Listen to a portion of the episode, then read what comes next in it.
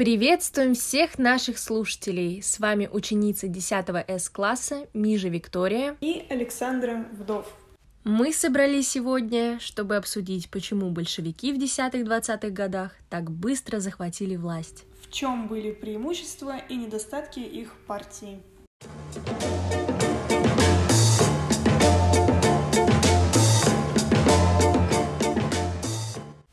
Итак, давайте разберемся, что происходит в стране к началу осени 1917 года. Николай II уже давно не император, он отрекся от престола. Сейчас он в Сибири, рубит дрова, фотографирует, играет с детьми и вообще никакого влияния на политику не оказывает. Монархисты являются маргиналами и тоже никакого влияния на политику не оказывают.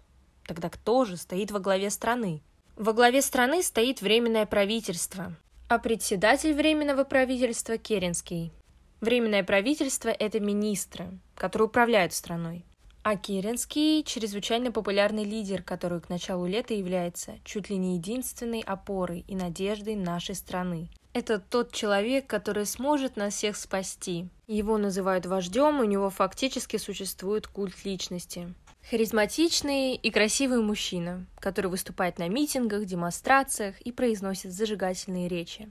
Он уже живет в Зимнем дворце и управляет страной оттуда, но, однако, к концу лета Керенский уже начинает терять свою популярность. Потому что страна уже полгода живет без царя. Победа тут не видно, а напомню, идет Первая мировая война. Продовольствия не становится больше, рубль падает, да и преступность растет. А от Керенского слышны только лозунги до выступления. И всем становится понятно, что единственное, в чем хорош Керенский, так это в публичных выступлениях. Но, к сожалению, для управления страной этого мало. Также хочу напомнить, что в то время страной управляют одновременно два органа правления – Временное правительство и Петросовет. По идее, ответственность за все несет Временное правительство, но Петроградский совет рабочих солдатских депутатов тоже может выпускать декреты, которые также обязательны для выполнения в стране. Эти два органа друг другу не подотчетны и без стеснения порой применяют различные методы политической борьбы. Это также не ведет к здоровому политическому климату в стране – Одна из больших претензий Керенскому, к советам и к текущей конфигурации состоит в том, что в течение полугода с момента свержения царя они не смогли собрать учредительное собрание. Учредительное собрание – это парламент, который должен разработать Конституцию, основной закон, по которому будет жить страна. Если оно решит, что нужна монархия, будет монархия. Если решит, что нужна парламентская республика, будет парламентская республика. Самое главное, что учредительное собрание должно быть выбрано всеобщим, анонимным, равным голосованием, и что оно должно было написать Конституцию. Так вот, за эти полгода Советы рабочих солдатских депутатов и Временное правительство даже не приблизились к тому, чтобы организовать выборы в это учредительное собрание, а это как бы основная причина их существования –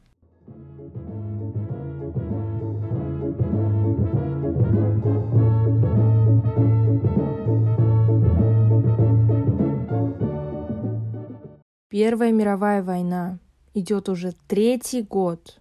Гибнет очень много людей. Это война на истощение. А фронт держался примерно в тех же границах, что и около начала войны. И это одна из причин революции. Потому что недовольство царем и старым правительством состояло в том, что под старым управлением невозможно победить врага. И будто бы организовав революцию, мы приведем правильных людей к власти которые не будут коррупционерами, старыми монархистами, офицерами-черносотенцами. И вот тогда-то все заработает, и мы сразу же победим врага. Эта иллюзия была довольно распространенной.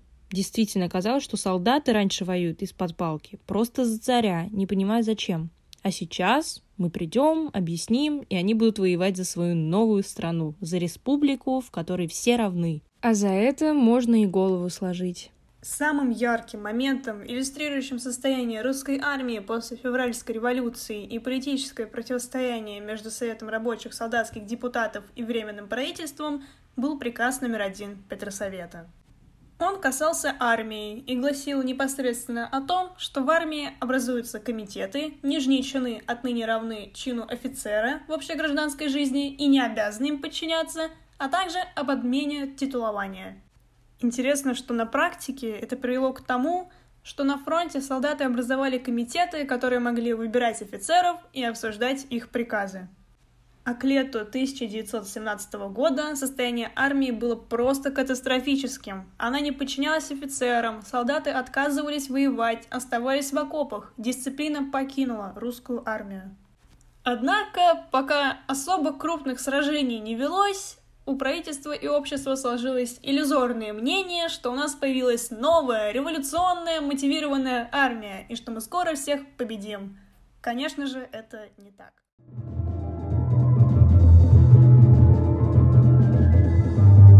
Теперь давайте поговорим о причинах волнений внутри страны. Приезжает, значит, Львов к Керенскому и говорит, что тот прямиком от генерала Корнилова и уполномочен вести переговоры – Однако Львов без причины увеличивает требования Корнилова. Имеется в виду, что Корнилов говорит Львову одно, а Львов Керенскому другое. А точнее, следующие три пункта. Первое. Объявить о военном положении в городе Петрограде. Второе. Передать всю личную и гражданскую власть лично в руки генералу Корнилову. И третье – отставка всех министров. Конечно, Керенский всерьез перепугался. И так как он думает, что Львов действует от имени Корнилова, уже начинает подозревать Корнилова в измене и хочет объявить предателем и лишить его должности верховно-главнокомандующего. Но тут кто-то умный советует Керенскому напрямую переговорить с Корниловым и все выяснить с помощью телеграмм. Однако произошел просто фантастический обмен сообщениями ходе которого каждый неправильно понял друг друга.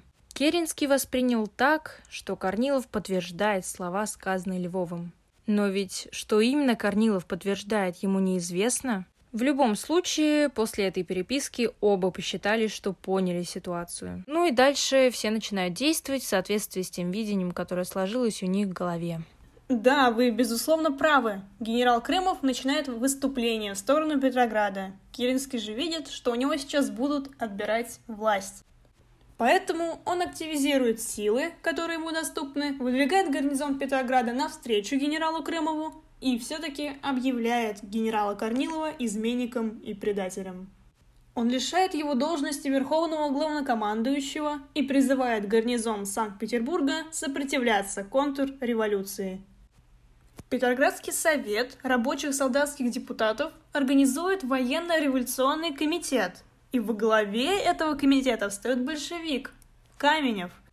И на самом деле это как раз-таки тот самый момент, после которого Керенский фактически теряет власть, так как большевики уже давно идут к тому, чтобы совершить переворот и взять ее в свои руки.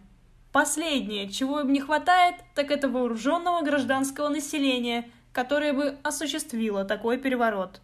После этих событий у большевиков как раз-таки появилась такая сила, абсолютно лояльная посредством военно-революционного комитета.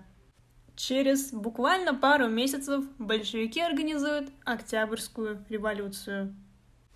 Поскольку Петроградский гарнизон – это напрочь разложившаяся военная машина, которая абсолютно точно не сможет ничего сделать с кадровыми частями, идущими с фронта, очевидно, что военное противостояние окажется в пользу генерала Корнилова. Но нужно хорошо знать происходящее в 1917 году, когда ударную силу Петроградского гарнизона составляют вовсе не вооруженные части, а агитаторы – профессионалы, закаленные войной. Поэтому, как вы думаете, кто же победил в этой схватке?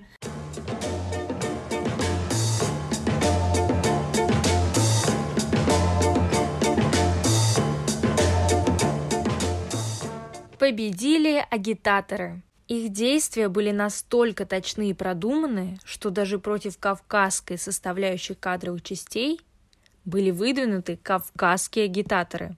Короче говоря, пропагандисты победили. Непонимающие солдаты уверились в том, что их развели и направили их против революции, и что Корнилов на самом деле осуществляет контрреволюционный мятеж. Поэтому их наступление захлебнулось, не дойдя до Петрограда. Генерал Крымов, который не очень понимает, что происходит, отправляется в Петроград, чтобы выяснить все напрямую Керенского. И между ними разгорается конфликт, после которого генерал Крымов выходит и стреляется.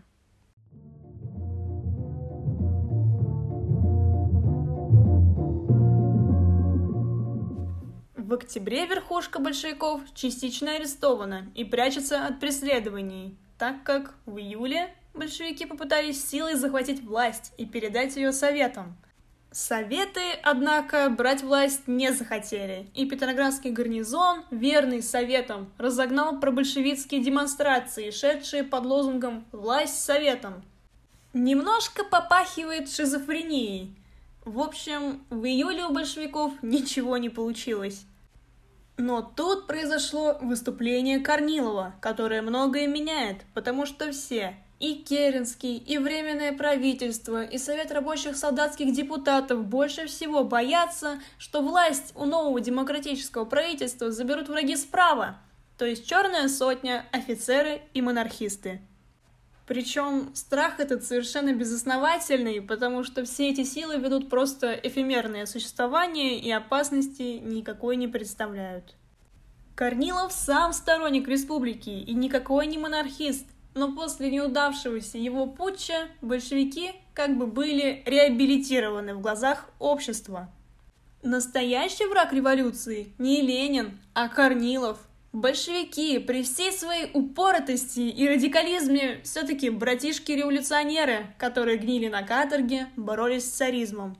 За июльские беспорядки их преследуют, но их обязательно нужно простить. Итак, Количество большевиков неуклонно растет. Либералы, консерваторы и средний класс горожанами потянули за Корниловым, а вот рабочие солдаты сохранили левые позиции. Как раз-таки в левых позициях большевики призывно машут руками.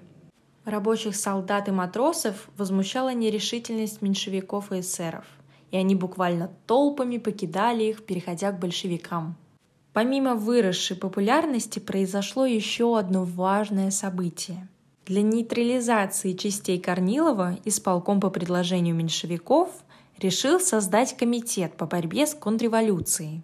Поскольку единственной вооруженной силой, которую мог привлечь исполком, была боевая организация большевиков, то большевики оказались в роли вооруженных формирований Совета.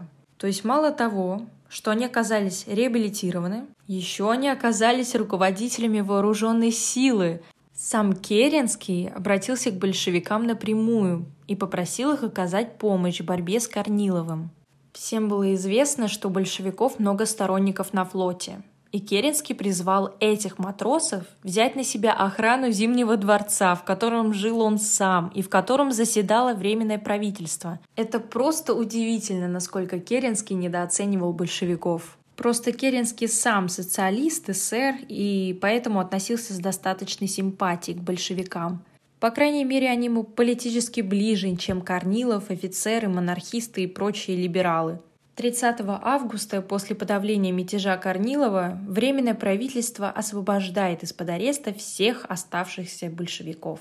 Но Ленин пока что не реабилитирован, потому что против него официально возбуждено уголовное дело. Он продолжает скрываться, однако исполком требует от правительства гарантии личной безопасности и справедливого суда для Ленина и Зиновьева, Среди попавших под амнистию оказался и Троцкий, который сразу же возглавил большевистскую фракцию в Петросовете.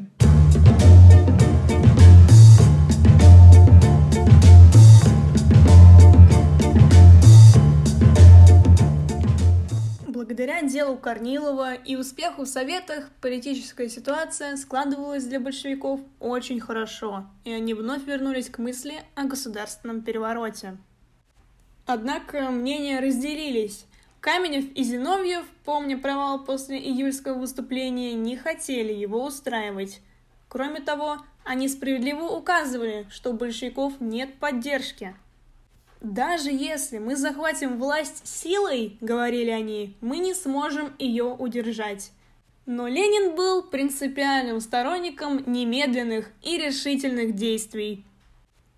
Он пишет два письма в ЦК партии большевиков, где указано, что чтобы удержать власть, нужно сразу заключить мир с германцами и раздарить всю землю крестьянам. И тогда, как пишет Ленин, большевики составят такое правительство, которое никто не свергнет. Центральный комитет партии большевиков в Петрограде рассмотрел письма Ленина на заседании – Вышло так, что даже среди своих сторонников взгляды Ленина были слишком радикальными. ЦК просто в недоумении. Как мы будем поднимать восстание? Кто за нас пойдет? И что это вообще за безумие? Естественно, никто ничего предпринимать не собирался, но Ленин не успокаивается и пишет в ЦК третье письмо. Тем не менее, ленинские соратники по-прежнему отклоняют его призыв к немедленному вооруженному восстанию. Их позицию подытоживает Троцкий, называя предложения Ленина импульсивными. Он считал, что вооруженное восстание должно быть закамуфлировано под принятие на себя всей полноты власти всероссийских съездов Советов. И тут начинается самая интересная и мало обсуждаемая часть истории. Речь пойдет о Втором Всероссийском съезде Советов о так называемой большевизации Советов. В общем, большевики, как вы знаете, не имеют большинства в Советах по всей России. Однако в сентябре в Петрограде и на севере у большевиков уже есть большинство. И вот ЦК партии большевиков предлагает организовать второй Всероссийский съезд Советов – ну, то есть все советы по всей стране должны еще раз, как в июне, прислать делегатов в Петроград. И этот съезд, разумеется, передаст власть от Керенского и Временного правительства к партии большевиков. А как этот съезд передаст власть большевикам, если в советах у большевиков нет большинства, спросите вы? Начнем издалека. Большевики начинают агитацию за немедленный созыв Всероссийского съезда Советов. С одной стороны, это разумно, так как за полгода ситуация в стране сильно изменилась. Но с другой стороны, собирать второй съезд нет необходимости. Скоро вообще соберется учредительное собрание и все решит. А учредительное собрание готовилось стать главенствующим органом, долгожданной заменой всех временных правительств, советов и прочего – Тогда зачем вообще съезд? В конце сентября исполком разослал запрос 169 советов и армейских комитетов страны с таким вопросом. Как вы относитесь к идее большевиков собрать второй съезд? И только 8 советов из ответивших одобрили эту идею.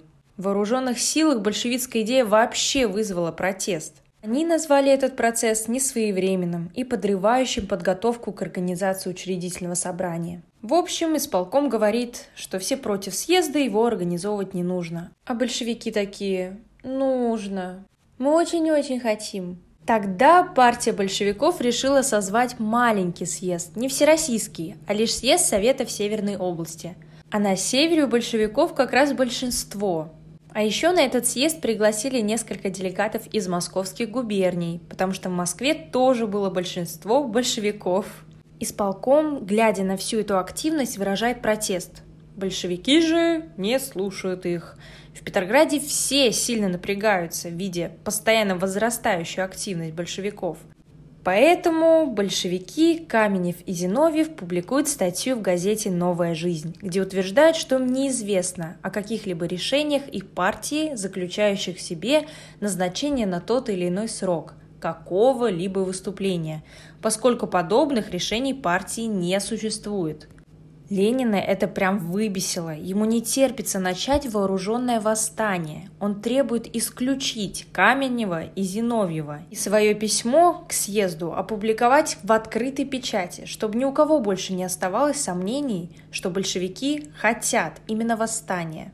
Соратники же его не слушаются. Исполком говорит большевикам, что их мини-съезд является неофициальным частным совещанием отдельных советов. Большевики, конечно, проигнорировали исполком и начали от имени этого съезда Советов Северной области рассылать по всей стране призыв выбирать делегатов на второй Всероссийский съезд Советов – причем Троцкий заявляет, что если исполком будет упорно препятствовать, то Всероссийский съезд соберется революционным путем. Исполком провозгласил созыв съезда преступной, гибельной для Родины и революции затеей, а газета «Известия» написала, что никакой другой комитет, кроме исполкома, не может брать на себя полномочия создания съезда. Но и это большевиков не смущает, они лишь еще более изощренно добиваются своей победы. Например, большевики посылают приглашение в армию полковым, дивизионным и корпусным комитетам, потому что там у них была поддержка сильнее, а комитетам на уровне армии не рассылают, потому что армейские были против созыва. Таким образом, из одних комитетов призывалось двое делегатов, а из поддерживающих большевиков по пять. От всего города Киева было меньше делегатов, чем с полутора тысяч солдат на фронте. 10% от всего съезда вообще составляли латыши, а в стране их было всего 1% от общего населения, потому что они сочувствовали большевикам. А крестьяне, на минуточку 80% населения, почти не участвовали в съезде. Поэтому, ребятки, при любых возможных выборах голосуйте, иначе те, кому чуть больше нужно, решат вашу судьбу. Не будьте как меньшевики и эсеры.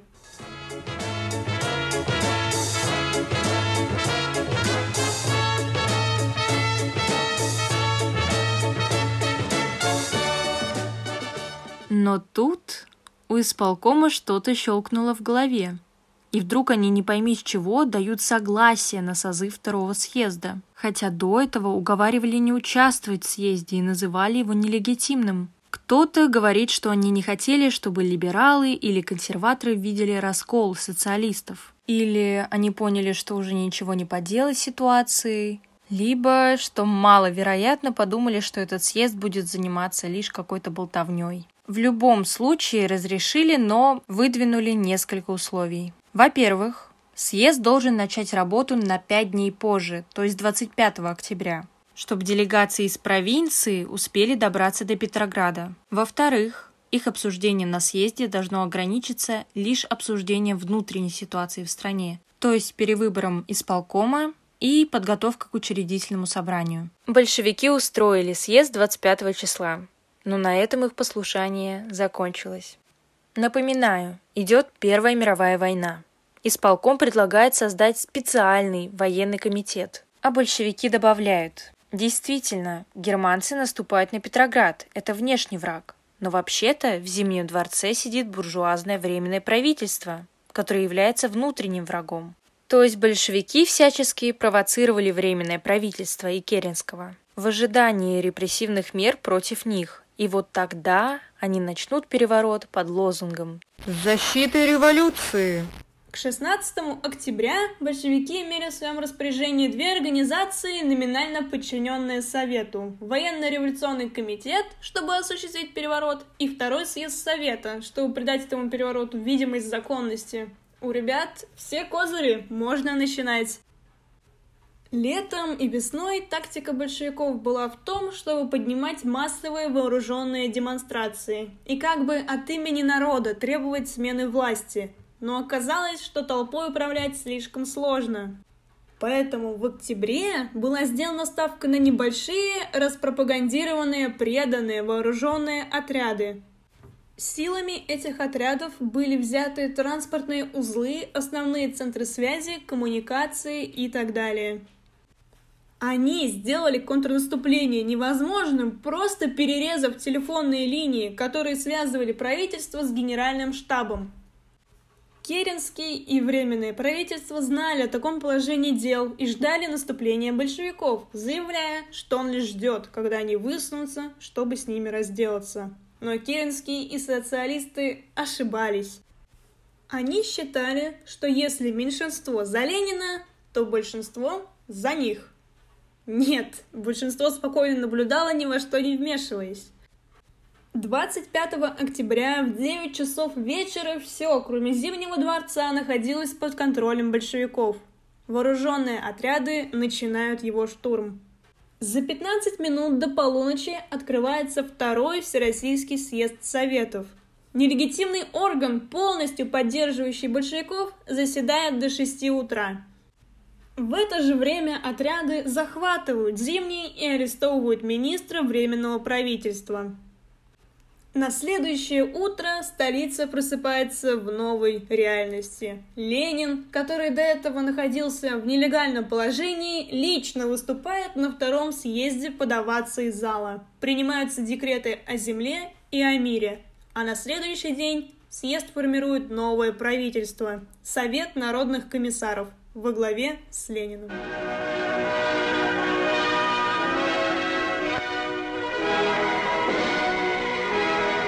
Ленин.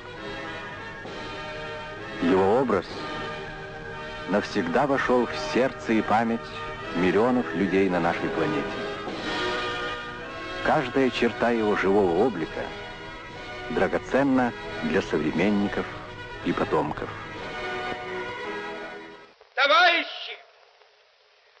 Рабочая крестьянская революция, о необходимости которой все время говорили большевики, совершилась!